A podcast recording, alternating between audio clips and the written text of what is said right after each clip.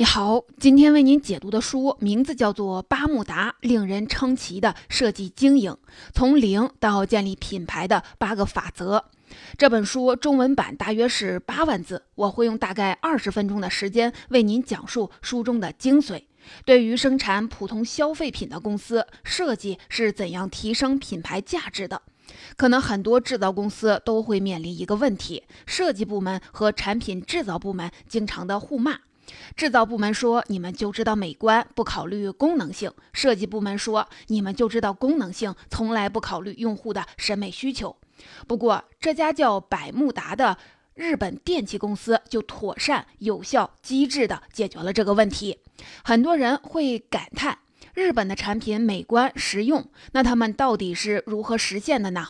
巴慕达这家公司给出了一个非常好的答案。这本书是一位记者通过采访巴慕达公司的社长四尾玄而写就的。巴慕达这家公司原本是生产台灯和计算机配件的小公司，二零零九年的时候陷入破产危机。四尾玄孤注一掷，研发出了巴慕达的明星产品电风扇。凭借这个爆款的产品，巴慕达起死回生。五年之后，销售额达到了2009年销售额的五十倍以上。这也让巴慕达名声大噪，品牌知名度和美誉度迅速的提升。我们这期音频把这本书的精彩内容分享给你。我们主要来讲四个内容。第一个内容是，设计者应该放弃自恋，因为制造者制造的产品常常不是用户想要的。如果你真的站在用户角度思考问题，就得放下自恋。第二个内容是要学会向细节的关键部分投资，它能让你事半功倍。第三个内容是，设计并非只是完成一种视觉体验，设计应该满怀谦卑的态度，这样才能缔造广受赞誉的产品。第四个内容是，设计和产品创新是可以管理的，是有一套行之有效的流程的。如果你掌握了这套流程和管理方式，也就能实现设计的创新。第一部分，巴慕达的社长四尾玄认为，设计者一定要站在用户角度来想问题，抛弃自恋。可能你会觉得这并不是什么新鲜的观点呀，我们天天都在提用户需求。不过，想要做到这一点，并不是看上去那么容易。四伟贤就提出了一个新角度，他认为设计师必须要接地气儿。用他自己的话说，就是要让自己想要的商品转变成为多数人来说是必要的商品。我们具体来看看四尾贤和巴慕达是怎么做到的。以前，四尾玄觉得自己就是一个设计师，但当公司陷入危机之后，他就把自己开除了。也就是说，他把产品的设计交给了专业的设计师来完成，而自己不再参与设计，这样才能舍弃自恋，以一个公平且高标准的眼光去评判最终的设计质量，才设计出用户喜欢的新产品。那么，什么样的产品用户才喜欢呢？首先，设想用户使用产品的真实场景，比如巴慕达研发的一款小型的电风扇，这玩意儿最大的特点就是轻便，而且不用通电，装上电池就可以使用，所以这东西和人身体接触的机会就非常多，你得用手拎着四处走呀。为了让这个小风扇的触感更好，这款产品的风扇盖、放电池的底座等区域都使用了类似橡胶触感的膜，让你触摸的时候更加的温软。司伟玄认为，好的产品应该让用户感觉舒服、如沐春风。追求细节只是表象，更重要的是，每一个设计者和产品制造者都应该记住你生活中感觉到舒适的时刻，比如一首歌。一一阵清风，一个美丽的小镇，然后你记住这个时刻自己的感受，将它转化成产品的理念，塑造出一种产品的氛围，加上对细节的苛求，才能让用户感觉到你的产品是舒适的。这就是我们讲的第一个观点：设计师要抛弃自恋，要设计用户需要的产品，要塑造产品的氛围。第二部分。要学会向细节的关键部分投资，它会让你事半功倍。这种投资不仅仅是指金钱的投资，更多的是精力、时间和反复实验的投资。四尾贤认为他们宁可在营销市场方面节省点钱，也不愿意牺牲产品的细节。比如四尾玄有一个经营理念，我们花费在。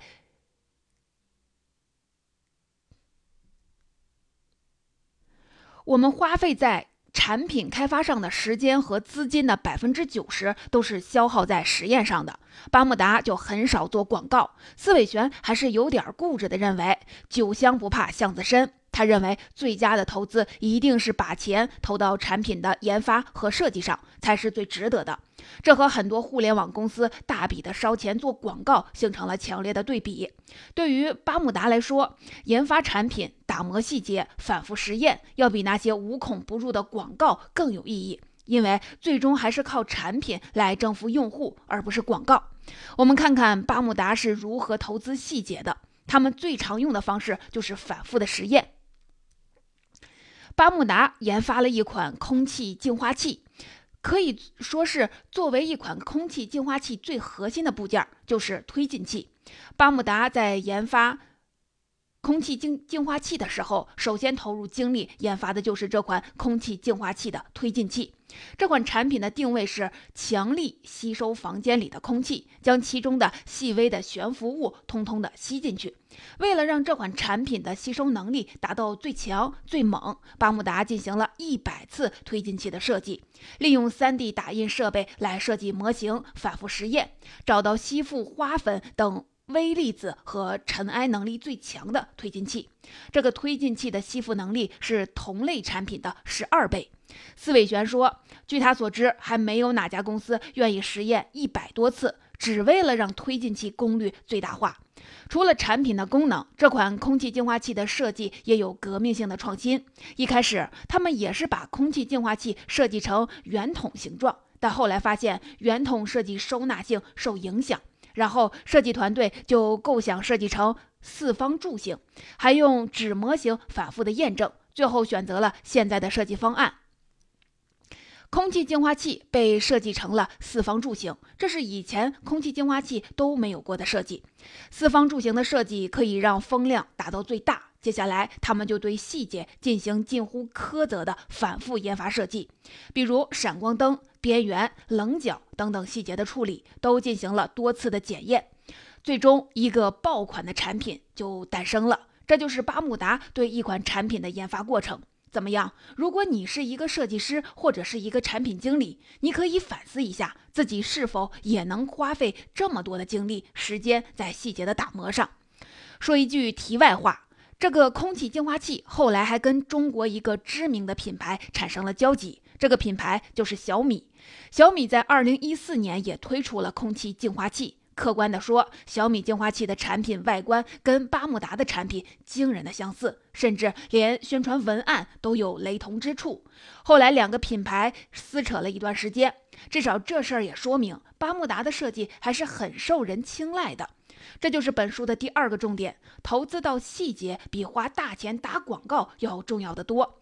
你应该通过反复的实验，不断的打磨细节，让细节与整体和谐起来，让用户体验达到最佳。第三部分，设计不仅仅是一种视觉的工作，作为设计者应该满怀谦卑之心，甚至要有某种的道德感。这样才能完成一次堪称伟大的设计。那么，我们该如何理解设计要谦卑呢？四伟璇认为，他们的主打产品是家电，家电并不是什么明星或者英雄产品，他们就应该保持他们该有的样子。四伟贤进一步的解释说，很多产品设计追求现代化、夸张、奢华，我们抛弃了这种想法，将重点放在如何让设计适应且道德。我们来看一个书中提及的案例：二零一四年，巴慕达推出了电风扇产品。为什么叫褶喷呢？因为这款产品的所有零部件都是日本国内生产的。那么这款产品跟之前的电风扇有什么区别呢？之前的设计从正面看，只能看到圆形的黑色外壳和灰色的材料，看上去冷冰冰的。这款。电风扇则搭配了外侧的白色的边框，给人一种坚固感。实际上，这种白色的边框，巴慕达也是进行了反复实验才决定采用的。还有，为了方便使用，这款产品抛弃了电源线。使用的时候可以直接放在插座上，移动起来非常的便利。这款产品大受欢迎。四位先说，虽然我们对这款产品进行了细节上的再设计，使我们的目标是让消费者体会不到这种变化，体会不到设计的痕迹，甚至要适度的克制。所以对巴慕达来说，谦卑的设计就是要学会克制，让消费者体会不到设计的痕迹。用四尾玄自己的话说，家里面电器很多，电视、电脑都是使用频率很高的东西，电风扇没有必要成为英雄。设计的目的就是让产品好用、便利。其实，有节制、谦卑的设计可以说是日本设计的核心理念。我们之前讲过的一本书叫《日本的八个审美意识》。其中就强调了日本人希望设计思想能掩藏在产品材质的背后，设计思维不能喧宾夺主，也是这个意思。我们再举一个书中有趣的案例：很长一段时间，巴慕达的电器产品上都会有自己公司的一个绿色的 logo，这个很好理解，希望消费者能记住这个品牌。咱们使用的大部分的产品也都是如此，毕竟 logo 就是品牌的脸面。可是，在电风扇及其之后的产品上，这个 logo 却消失不见了。为什么呢？因为当时巴慕达有两位设计师提出，这个 logo 打在产品上很违和。你想啊，整个产品看起来非常的简约，而且主色调是黑白灰，你打一个绿色的 logo，看起来就很不自然。这就是个大事情，logo 岂能轻易的去除呢？经过反复的讨论，最后四尾玄让设计部门先出一个没有 logo 的模型，再决定是否去掉 logo。当一个没有 logo 的产品出现在四尾玄的眼前的时候，他立刻发现没有 logo 就更好。因为 logo 对于用户来说是完全没有必要的设计，是强迫消费者接受他们品牌传播内容，这对消费者是不谦虚的，甚至可以说是缺乏道德感的。所以在此之后，巴慕达的产品都没有明显的 logo 出现了。你可以想象一下，去掉 logo 这个行为本身是很简单，也没有什么技术含量。可是，在产品上打上 logo，几乎就是行业的惯例，也是产品的制作模式。巴慕达就是用这样一个小动作，打破了品牌制作的常规，实现了品牌的创新。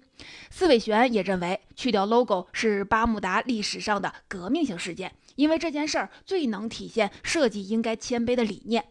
四尾玄说：“产品就应该是它该有的样子，这不仅仅是巴慕达设计的风格，也是日本设计都会遵循的理念。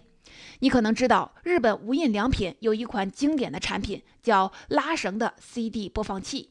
这款产品是由日本设计大师深泽直人设计的，在国际上获奖无数。深泽直人就坚信，设计应该尽量的不是夸张。”设计应该是无意识的，无意识的设计其实就是谦卑的设计，不强调设计师本身的创意思维，设计要收敛、克制，回到物体该有的样子和形态。这款 CD 的播放器就是如此。深泽直人认为，音乐就应该像风一样流动，听音乐就该如沐春风，所以他把 CD 播放器设计成了像排风扇的样子，一拉绳子，音乐就会流淌而出，是不是给你眼前一亮的感觉呢？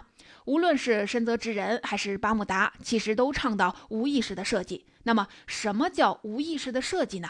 就是消费者看到这个产品的时候，立刻觉得啊，原来我是想要这样的东西啊！怎么实现呢？就是要像巴慕达一样，谦卑的、无意识的设计产品，让产品回归到它该有的样子。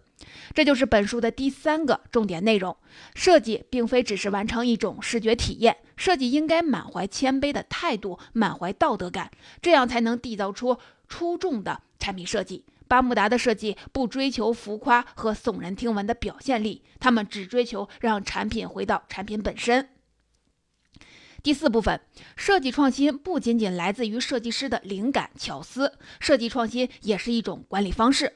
如果你有效的管理设计，也就能实现创新。我们一般认为的管理就是组织的管理、公司的管理，其实创新本身也是需要管理的。如果有一套行之有效的管理流程，创新也就会源源不断的产生。我们先来看看四尾玄是如何管理创新的。四尾玄崇尚开放式的交流环境，他没有自己的独立办公室，整个办公室最中间是他的座位。旁边呢都是设计师，这样一个开放的办公环境，能让四尾玄随时可以跟设计师聊天沟通。四尾玄不太喜欢用电脑，当他们决定开发一款产品之后，他会手写一个策划书，策划书里是产品的核心理念、商品概要、开发目的和未来展望。策划书里还有产品的草图。四位玄之所以不用电脑，就是希望这个草图能进行修改，然后再返回去看修改之前的样子哪个更好。接着就是设计产品了。司伟璇说，设计是可以量化的，一般一款产品会设计两千多张草图，而且每一张草图都要手绘。设计师要抛弃计算机带来的便利感，只有手绘才能发现设计的缺陷，而在这个过程中一定会诞生灵光一闪的理念。一款靠谱的产品就诞生了。所以，四伟璇告诉你一个道理：设计师的灵感其实来自于大量的设计草图、反复的论证推敲，绝对不是一蹴而就就诞生的。这么说，也许你还不太理解创新管理的过程。没关系，这本书详细解释了创新管理的四个阶段，听我一一道来。这四个阶段包括确认核心理念、确认技术、确认产品、确认量产。第一个阶段，确认核心理念。这个阶段又分为核心理念阶段和草图阶段。这个阶段主要是以创意为基础进行市场调查，然后进行产品定位。在这里，我来解释一下巴慕达所理解的市场调查。他们进行市场调查，并不是去寻找那些大众化的产品，而是找到小众的需求，比如更精致的外观、更舒适的触感、更别具匠心的样子。我们来举个例子。Green Fan 这款产品刚刚设计出来之后，在报纸上做了一个调查。Green Fan 的价格很贵，几乎是同类型电风扇的七倍。在被调查的一百多人里面，有百分之七的人愿意花钱买这个电风扇。为什么呢？因为电风扇看起来更美观、更实用，用咱们的话来说，调性更高。于是巴慕达决定量产这个电风扇。等等，只有百分之七的人愿意买，就量产了吗？其实，司伟璇看重的不是百分之七的比例，而是这百分之七的人群代表的对生活品味的追求。他认为，巴巴慕达要做的事情就是找到高端人群，为他们设计产品，这是他们市场调查的方式。接着就是设计草图，与设计师不断的打磨产品，直到两千张草图完成之后，就可以进入下一个阶段了。第二个阶段，确认技术阶段，这个阶段又分为技术开发阶段和技术安定化阶段。这个阶段要求设计师、研发人员共同讨论技术实现的可能性，探讨商品大小、设计要素等内容。这个过程中最重要的事儿就是反复的实验。比如，按照草图设计的产品能否正常的运转？即使能够运转，也要通过实验论证，会不会有更好的方式等等。第三个阶段，确认产品阶段，这个阶段会彻底的完成产品的设计工作，同时呢，还要确认法律、知识产权、安全性等内容，同时开始接洽工厂，商讨成本、生产流程、产量等等问题。